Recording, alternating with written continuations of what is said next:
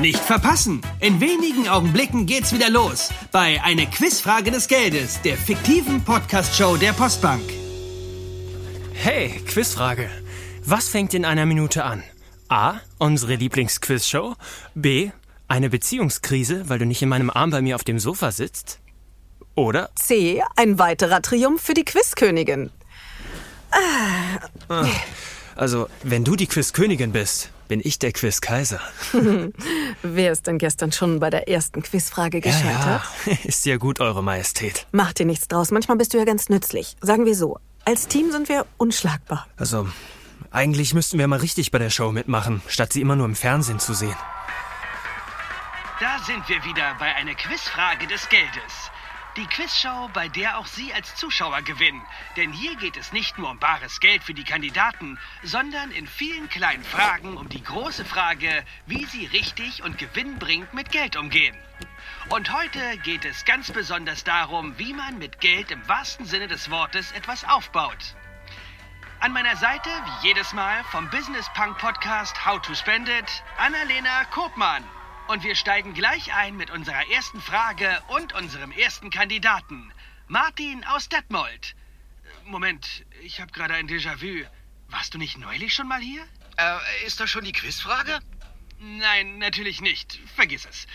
Martin, wie viel Prozent der Deutschen lebten 2018 in den eigenen vier Wänden? Äh, s- s- 46. A 23,5 Prozent, B 32,8 Prozent oder C 46,5 Prozent? C.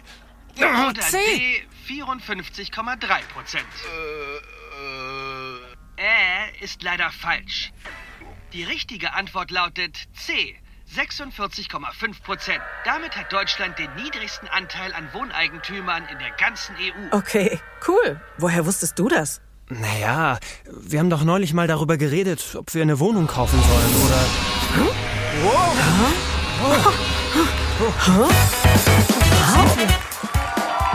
Und damit ist Martin raus. Und ich begrüße hier im Studio jemanden, der die richtige Antwort wusste. Frisch hergebeamt von der Couch ihrer kleinen Mietwohnung in Berlin. Sabine und Marc. Wa- Wie geht denn das? Also, wie, wie kommen wir hierher? Wo ist unsere Couch? Was zum Teufel? Ich stelle hier die Fragen. Und wir fangen gleich mit der wichtigsten an. Spielt ihr mit? A. Ja. B. Nein, wir wollen lieber zurück auf die Couch. Ah! Das ist die einzig richtige Antwort. Ich stelle euch vielleicht kurz dem Publikum vor. Sabine ist 32 Jahre alt und Physiotherapeutin. Marc ist 33 und arbeitet in einem Elektronikmarkt. Woher wissen Sie denn das alles? Gruselig. Ich bin Quizmaster, ich weiß Dinge. Genug geplaudert. Los geht's mit dem Quiz. Und ich glaube, ihr werdet euch hier gut schlagen, denn unser heutiges Thema lautet die eigenen vier Wände. Und wenn ich das richtig verstehe, habt ihr euch schon mal mit diesem Thema beschäftigt. Naja, tatsächlich denken wir darüber nach, eine Wohnung zu kaufen, waren aber noch nicht sicher. Ich hatte da noch ein bisschen recherchiert. Daher wusste ich auch, dass Deutschland die niedrigste Eigentumsquote in der EU hat. Na, wir arbeiten daran. Na super. Okay, ich denke, wir fangen mal mit einer Warmwertfrage an. Was ist ein Bausparer? A. Jemand, der sich das Bauen spart. B. Jemand, der besonders sparsam baut. C. Jemand, der langfristig spart, um zu bauen. D. Ein umgedrehter Sparbauer. C. Was ist denn ein Sparbauer? Ruhe auf den billigen Plätzen, Martin. Du bist raus. Und C ist natürlich die richtige Antwort. Aber bevor wir da durcheinander kommen, Annalena, kannst du uns das kurz erklären, was das genau ist und wie sich das von anderen Finanzierungen unterscheidet? Eigentlich ist es ganz einfach. Das Bausparen dient dem Aufbau von Vermögen mit dem Ziel, in der Zukunft ein Eigenheim oder eine Eigentumswohnung zu bauen bzw. zu erwerben. Auch Modernisierungen sind möglich. Nicht verwechseln, geht es darum, sofort Eigentum zu erwerben, sprechen wir von einer Baufinanzierung. Was für wen besser geeignet ist, das kann man nur individuell im Beratungsgespräch klären. Aber bei beidem geht es darum, dass die eigenen vier Wände wirklich zu den eigenen vier Wänden werden.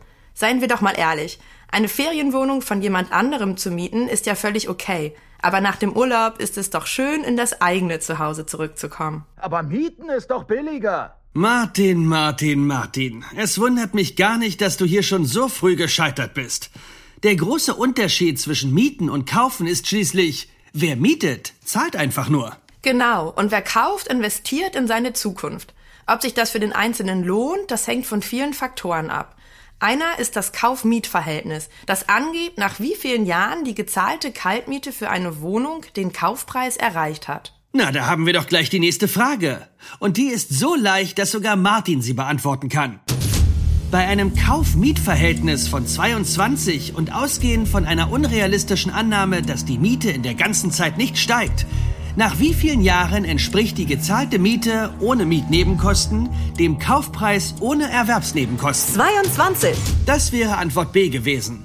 Aber ich denke, in diesem Fall können wir uns das A, B, C, D sparen. Die Antwort stimmt natürlich. Der Mieter hätte in diesen 22 Jahren so viel an den Vermieter gezahlt, wie die Wohnung gekostet hätte. Und müsste immer weiter zahlen und zahlen. Klingt für mich nicht wirklich billiger. Nein, man darf dabei auch nicht vergessen, dass sich der Käufer um steigende Mieten keine Sorgen machen muss. Ihm gehört die Wohnung, er hat das Geld investiert, statt einfach nur zu bezahlen. Natürlich hat man auch weitere Kosten, um die eigenen vier Wände in Schuss zu halten, die man als Mieter sonst nicht hätte. Und die Nebenkosten, wie zum Beispiel Heizung und Strom, fallen sowohl für Mieter als auch für Eigentümer an. Aber ich würde gern noch was hinzufügen. Der Käufer muss sich auch keine Sorgen mehr machen, dass sein Geld auf dem Sparbuch wegen der niedrigen Zinsen wenig Ertrag bringt oder durch die Inflation sogar an Wert verliert. Bei niedrigen Zinsen sind auch die Baufinanzierungsangebote in der Regel oft attraktiv. Apropos, wie finanziert man denn einen Kauf oder einen Hausbau am besten? Falls man nicht sowieso schon über Vermögen verfügt, weil man zum Beispiel eine große Erbschaft gemacht hat. A.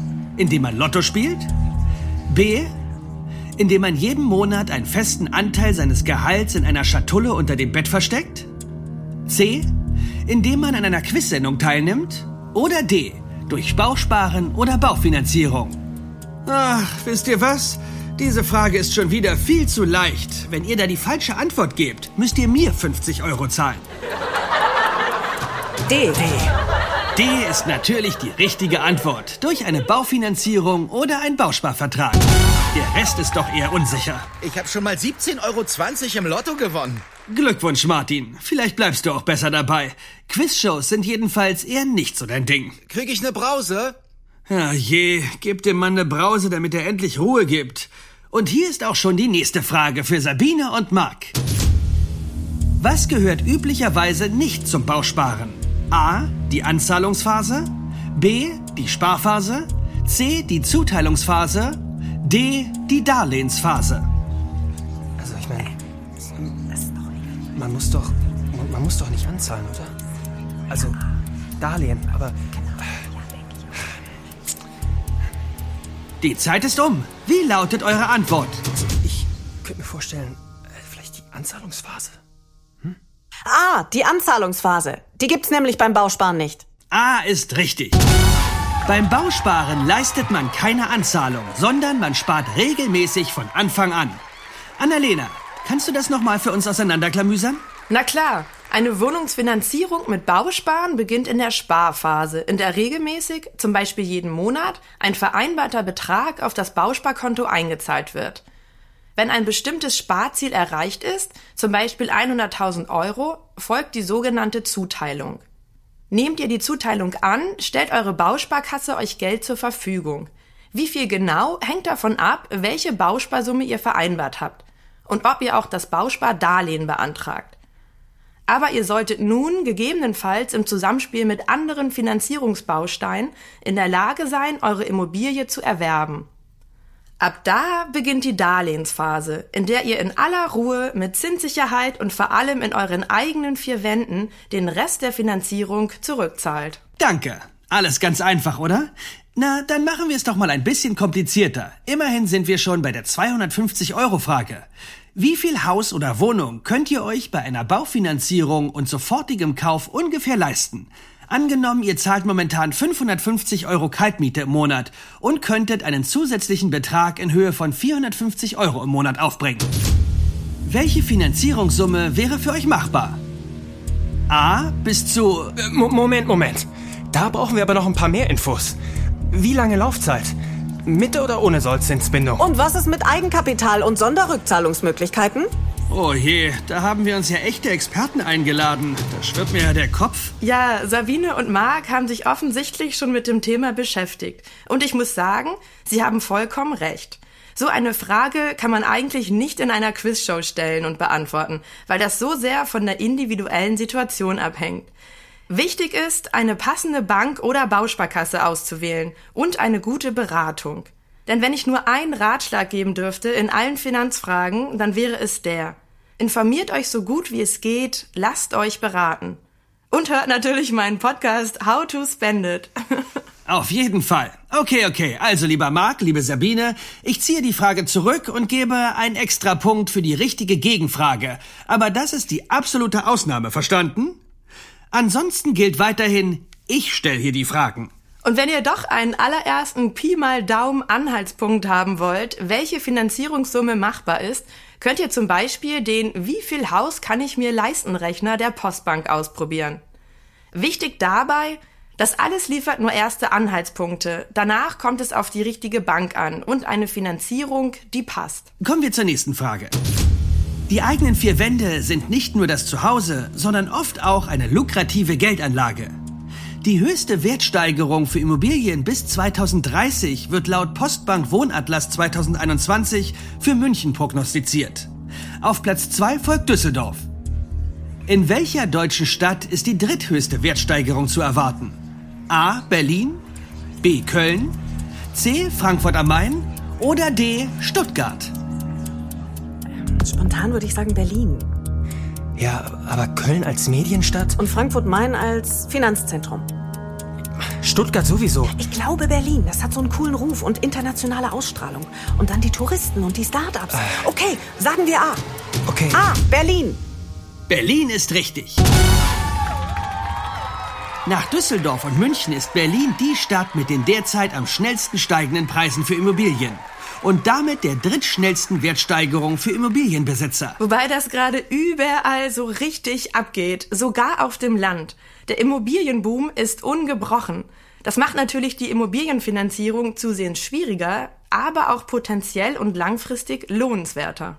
Und für Finanzierung gibt es ja die passende Bank. Aber wie auch immer, wir müssen vorankommen. Einer der faszinierendsten Aspekte an den eigenen vier Wänden ist für mich, dass man den Kauf oder Bau gar nicht allein stemmen muss. Da gibt es so viel Hilfe. Selbst für die, die nicht das Glück haben, gleich einen großen Zuschuss von den Eltern mitzubekommen. Vor allem gibt es da natürlich die Bank, ihren wichtigsten Partner, weshalb es auch so wichtig ist, dass die Bank zu euch und eurem Traum passt. Postbank. Psst, nicht vorsagen. Das haben wir nachher noch als Frage. Die Berater informieren euch. Gemeinsam findet ihr sicher die passende Finanzierung.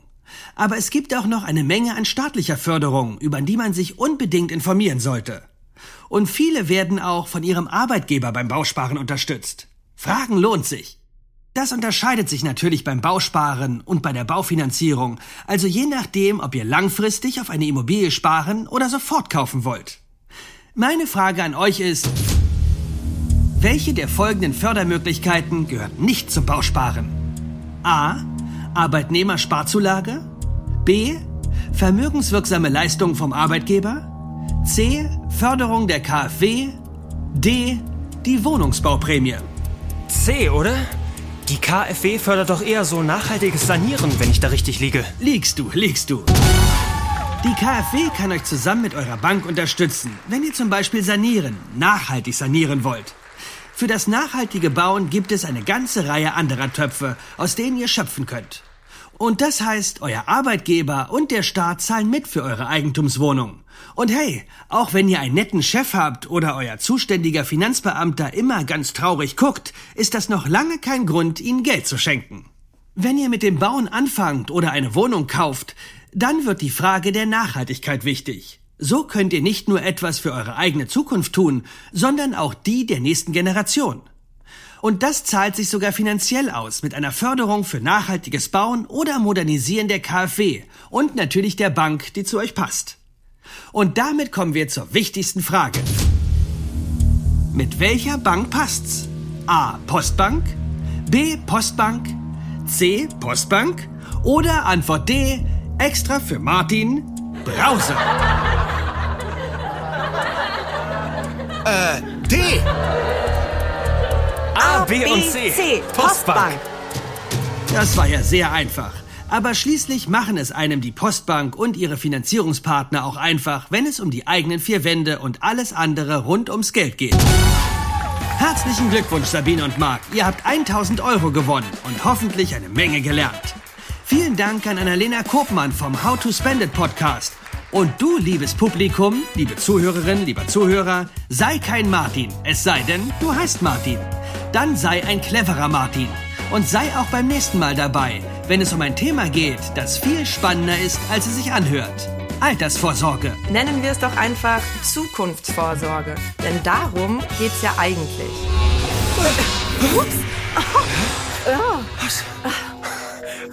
Was, was? Zukunftsvorsorge, super. Dann wünsche ich schon mal eine schöne Zukunft und bis bald bei Eine Quizfrage des Geldes. Was war das denn? Sind wir zurück? Waren wir jemals weg? Wenn wir nicht weg waren, war jemand hier und hat mir 1000 Euro in die Hand gedrückt. Cool. Dann ist mir der Rest sowas von egal. 1000 Euro. Eine neue Spielkonsole. Äh, Zwei neue Spielkonsolen. Für jeden von uns eine. Oder? Oder der erste Stein für unsere eigene Wohnung. Ja, du hast ja recht. Die Konsole kann noch ein bisschen warten. Lass uns einen Termin bei der Bank machen.